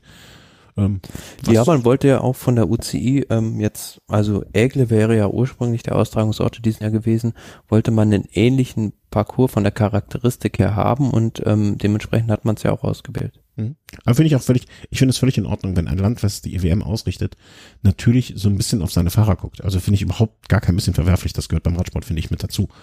Ähm, insofern völlig in Ordnung und ähm, Nibali ähm, in, in guter Form äh, warum nicht? Also wäre jetzt auch ein Fahrer, dem ich das durchaus bei all seinen Eskapaden, die er sich ja schon mal geleistet hat, äh, durchaus gönnen würde. Ne? So. Und wie gesagt, also ein Valverde, den würde ich jetzt auch noch nicht abschreiben. Ich glaube, der spekuliert halt nur mit der Tour darauf, dass der sich punktgenau auf diese WM vorbereitet. Wenn der an dem Tag ins gelbe, äh, ins gelbe Trikot, sage ich schon, ins Weltmeistertrikot fährt, ähm, mache ich eine Flasche, wo kommt der her? Ähm, muss ja. Muss ja, ne? Ähm, irgendeine Flasche aus seiner Gegend auf. Also und sag ihm, pass auf, Glückwunsch, den trinke ich auf dich, aber jetzt hör doch bitte auf. Das ist ein besseren Abgang kann, einen besseren Abgang kann auch ein Valverde nicht haben. Ja, das haben wir aber schon nach dem ersten Weltmeistertitel geraten. Ja, hat er ja auch damals, damals schon nicht auf uns gehört, wird er diesmal auch nicht, aber ähm, ja, das muss man so sagen. Also, Imola, wir freuen uns. Äh, wann ist das? Hast du es im Kopf? Ja, das ist am ähm, 7. 27. September. Äh, in zwei Wochen. Äh, nee, 11. 27. heute ist der. Ich, genau, es ist quasi in drei, drei Wochen, Wochen, also ein bisschen weniger als drei Wochen sind es ja. noch. Das geht jetzt alles so furchtbar fix. Direkt nach der, also am Ende nach, Wochenende nach, nach dem Tour? Tourende. Und die Woche vor dem Giro. Genau. Damit wir auch gar nicht in, in irgendwie darüber nachdenken könnten, eine Woche nicht zu senden, weil wir keine Themen haben. Ähm, machen wir noch Sonstiges. Das, was früher der große Block war, ist jetzt nur noch so hinten dran gehängt. So nach dem Motto hier und noch einen Fisch drauf oben. Ähm, Timura holt äh, Keldermann. Ähm, also die Shoppingtour geht weiter, so möchte man sagen. Ja, der Transfer hatte sich schon so ein bisschen angedeutet, also wurde schon lange spekuliert, dass der jetzt nach Leonard Kemner der nächste Fahrer sein könnte, der vom Team Sunweb den Weg zum Team Bora geht und so war es dann auch. Also die ähm, wildern und räubern da so ein bisschen das Team Sunweb weiter leer. Ja. Ähm, Kellermann, also, äh, warte mal, wo. Starker Bergfahrer auf jeden Fall, guter, gut, gute Möglichkeiten auf jeden Fall in den nächsten Jahren da ähm, für Emanuel Buchmann oder auch für einen anderen Kapitän, ähm, den ja in den Bergen einzusetzen. Ja, also klassischer Berghelfer. Ähm, ja, Glückwunsch für ihn. Gucken wir mal fürs Team Bura, was es da bringen wird. Und äh, noch als Trentin geht zum Team United Arabic Emirates. Ähm, ja, weiterer Sprinterhelfer, oder? Hm, ja, also Trentin hat ja bei dieser Tour durchaus, äh, macht sich da auch noch Hoffnung aufs grüne Trikot, also sehr, sehr hügelfester Sprinter. Siehst du ihn da noch, aber? Also siehst du ihn da noch in Reichweite? Ich nicht. Ja, ich denke schon, dass er da noch äh, drauf spekuliert. Ansonsten würde er nicht mehr auf die, auf die Zwischensprints gehen. Ja, ich spekuliere auch noch auf eine Tourteilnahme von mir, ne? Glaube ich aber auch nicht, dass das noch passieren wird. Ähm, wenn ich mir jetzt die Wertung angucke im Moment, ähm, warte mal, jetzt bin ich hier bei der ersten Etappe noch. Neunte Etappe, er, er ist ja jetzt auf Platz Trentin, na gut, Platz fünf, aber finde ich mit 98 Punkten so 138, da, da, muss, da müsste jetzt noch was kommen. Und ich, ich finde nicht, dass er sich jetzt da so aufgedrängt hätte. Bis dato, ne? Aber. Ja, aber es gibt schon ein paar Etappen, wo es durchaus möglich ist, dass er gegenüber den anderen, jetzt mal Peter Sagan vielleicht ausgeschlossen, ähm, da ähm, ja volle Punkte abgreifen kann. Und ähm, ja, Peter Sagan muss auch erstmal in Paris ankommen. Hm, ja, aber da teile ich deinen Optimismus nicht. Also. ja, aber wie gesagt, jetzt. einmal Zwölfter, einmal Achter. Also bis dato drängt er sich mir nicht als äh, Sprintkönig auf. Sag ich wohl ganz, ganz bescheiden. Ja, also bin Warte da mal. gespannt. Ja, aber. Aber der Transfer jetzt zu UAE, ähm, auch da muss man sagen, das äh, Team CCC wird nach und nach auch leer gekauft. Mhm. Ähm, ich will nicht sagen die Konkursmasse, aber ähm, da sieht es doch mehr und mehr danach aus, dass das Team zumindest im, in dieser ähm, in diesem Stile im nächsten Jahr nicht weiter existieren wird. Also hat sich jetzt immer noch kein neuer Sponsor gefunden. Zumindest habe ich da noch nichts gehört. Mhm. Und nach Greg van Avermaet der nächste ja, große Fahrer, der die Mannschaft verlässt. Ja.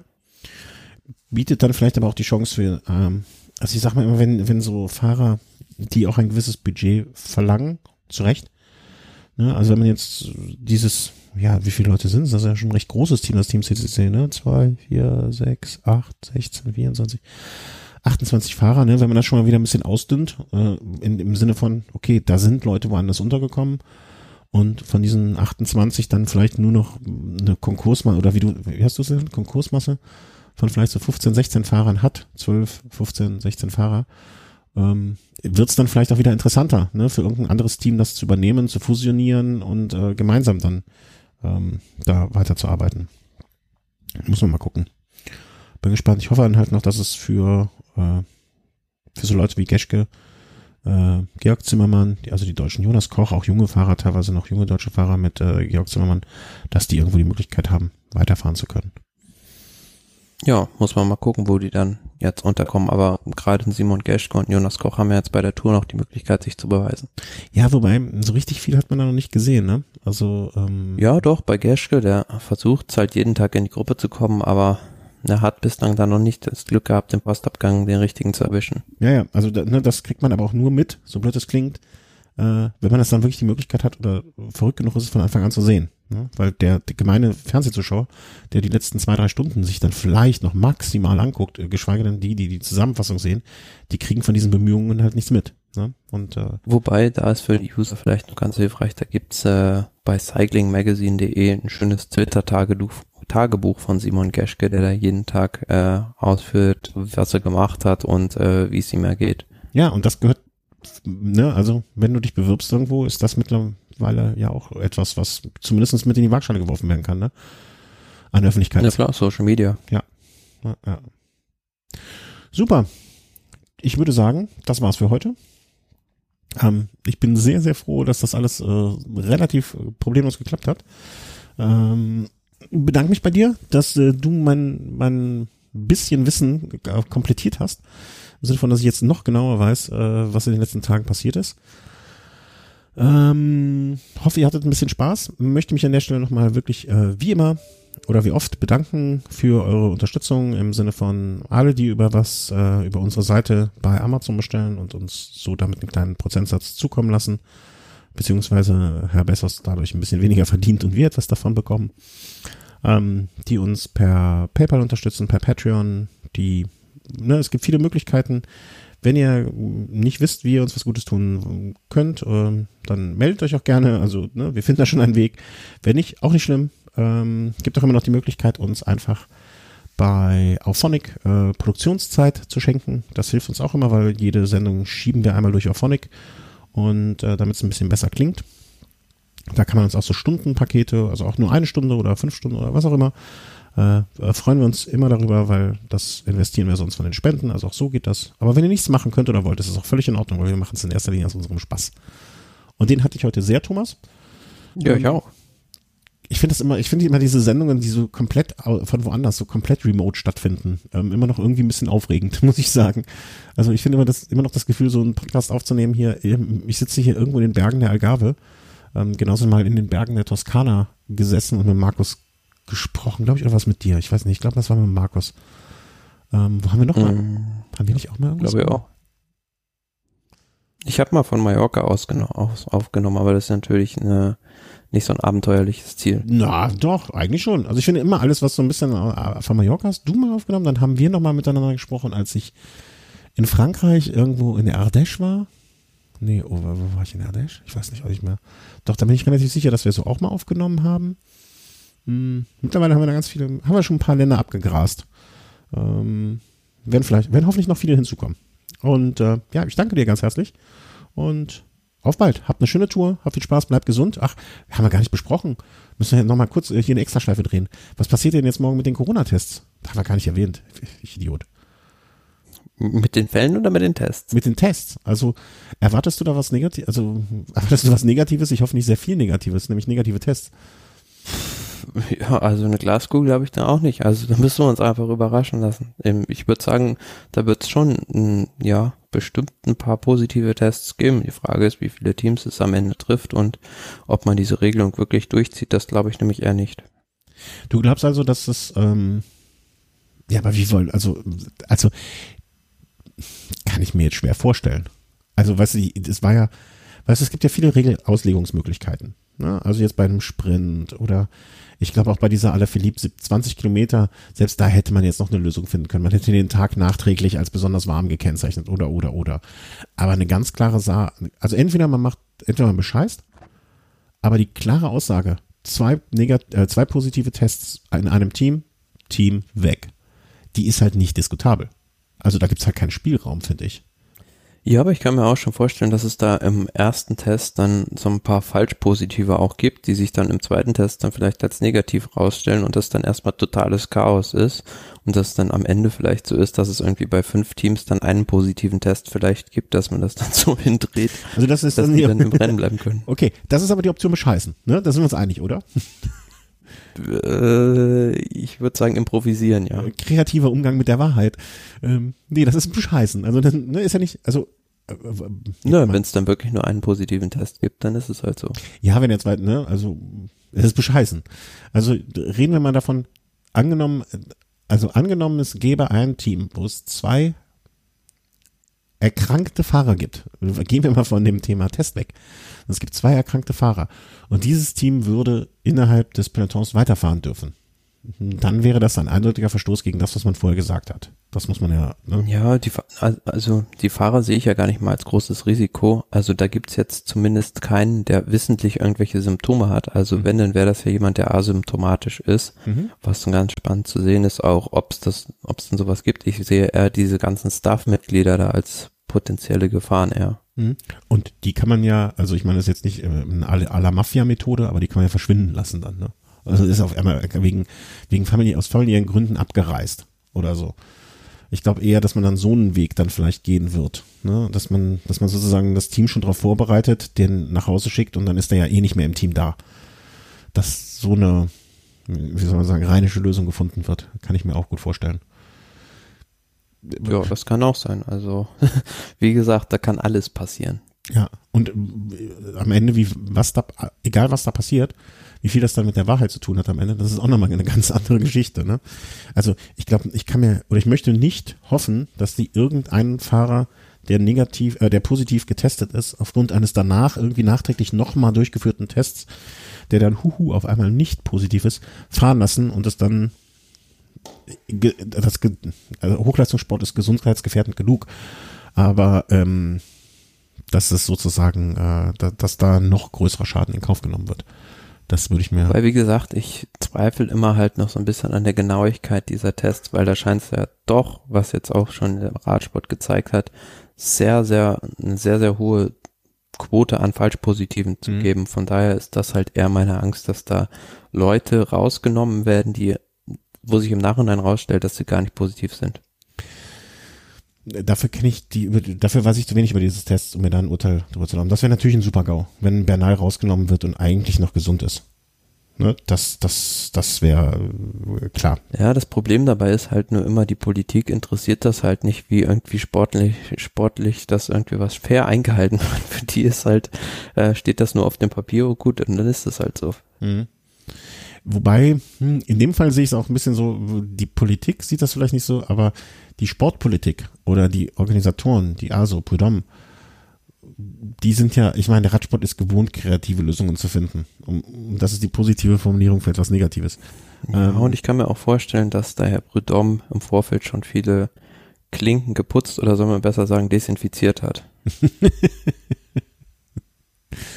Wir sind gespannt. Ähm, du hast vorher, vor der Sendung noch mir gesagt, morgen um 10 Uhr kommen die Ergebnisse raus. Ähm, also bis 10 Uhr haben die alle Zeit, das irgendwie dann da abzufragen, die Ergebnisse. ja. So, bis 10 Uhr ist das alles gerichtet hier. Und dann räumen, ihr räumt bis 10 Uhr auf, sonst gibt's keinen Nachtisch heute. Ähm, wir sind gespannt. Also ich hoffe nicht, dass wir morgen, morgen Abend wieder senden müssen, äh, weil wir den, das Ende der Tour verkünden. Der diesjährigen Tour. Ähm, ja, sind wir gespannt. Eigentlich schon abmoderiert. Da fiel mir dieses Thema, was ich ja hier auf dem Zettel noch irgendwie hatte, äh, zum Glück nochmal ein. Wir haben nach der letzten Sendung einmal Kritik gekriegt, dass wir zu wenig auf das äh, Thema eingegangen sind. Äh, dies haben wir dann an, an dieser Stelle hoffentlich nochmal nachgeholt, ein bisschen. Ja, ich verabschiede mich noch einmal, bedanke mich bei euch allen für eure Unterstützung. Es gibt folgende Möglichkeiten. Nein, äh, gehabt euch wohl, bleibt gesund, da fiel mir das noch ein. Und ähm, fahrt viel Rad, genießt die Tour und ähm, wir sprechen uns wieder. Tschüss. Tschüss.